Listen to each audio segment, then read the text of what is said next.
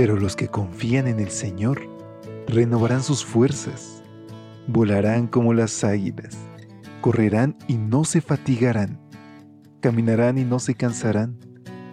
Mantengamos pues firme la esperanza que profesamos, porque fiel es el que hizo la promesa. Bienvenidos a esta serie de devocionales para adultos. Yo estoy contigo. Promesas bíblicas para vivir confiado.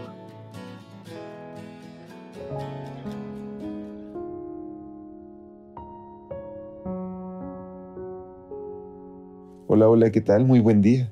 ¿Cómo te encuentras hoy? Ya es lunes 20 de febrero. Un día más para agradecer a Dios por su misericordia, por su paz y por tantas bendiciones que derrama en nosotros día con día. Es así que a nombre de todo el equipo de Evangelite, quiero extenderte una calurosa bienvenida, deseando que este tu espacio de lecturas devocionales pueda ser un aliciente para tu corazón. Vayamos así a nuestra reflexión titulada Pondré enemistad.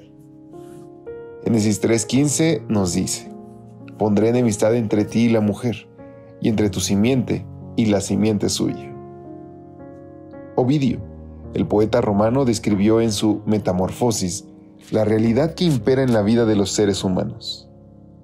Me arrastra, involuntaria, una nueva fuerza y una cosa deseo. La mente de otra me persuade. Veo lo mejor y lo apruebo. Lo peor sigo. Varias décadas después de Ovidio, el apóstol Pablo presentará un cuadro similar en Romanos 7, 15 al 24. En esa discutida sección de una de sus epístolas más famosas, Pablo usando la primera persona del singular, dice, no hago lo que quiero, sino lo que detesto.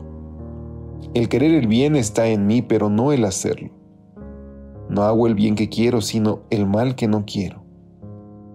Según el hombre interior me deleito en la ley de Dios, pero veo otra ley en mis miembros, que se revela contra la ley de mi mente y que lleva cautivo a la ley del pecado que está en mis miembros. Y finalmente, derrotado y agonizante, declara, Miserable de mí, ¿quién me librará de este cuerpo de muerte? El hombre de Romanos 7, sin querer, se mantiene atado a una íntima e inexpugnable amistad con poderes pecaminosos, que lo obligan a ceder ante sus más burdas inclinaciones pecaminosas. El típico personaje que quiere hacer lo bueno, pero acaba haciendo lo contrario. Ahora bien, en el versículo 25, él da gracias a Dios por Jesucristo. Y en Romanos 8.1 proclama que para él no hay condenación. ¿Qué pasó entre el capítulo 7 y el 8? En Romanos 8 se describe la vida en el Espíritu, la vida victoriosa, la experiencia que nos hace genuinos siervos de Dios. ¿Cómo se puede producir ese cambio? Solo hay una manera, y la encontramos en la primera promesa que aparece en la Biblia pondré enemistad entre ti y la mujer, y entre su simiente y la simiente suya. Esta te herirá en la cabeza y tú le herirás en el talón.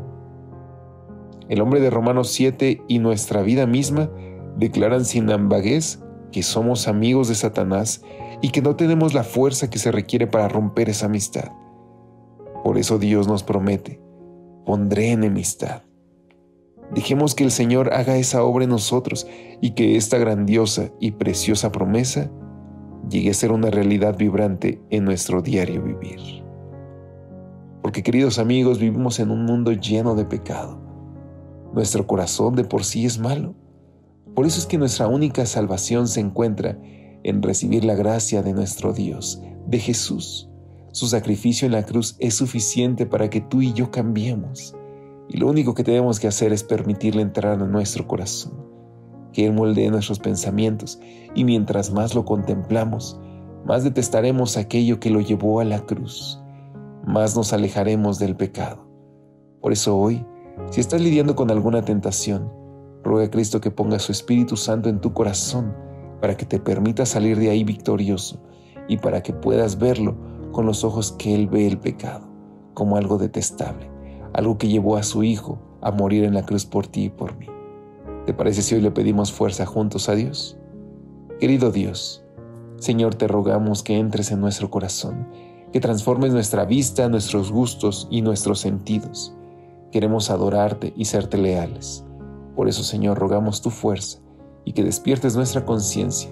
Te lo pedimos en el nombre de Jesús. Amén. Dios te bendiga. Hasta pronto. Gracias por acompañarnos. Te esperamos mañana. Te recordamos que nos encontramos en redes sociales. Estamos en Facebook, Twitter e Instagram como Ministerio Evangelite. Y también puedes visitar nuestro sitio web www.evangelite.com.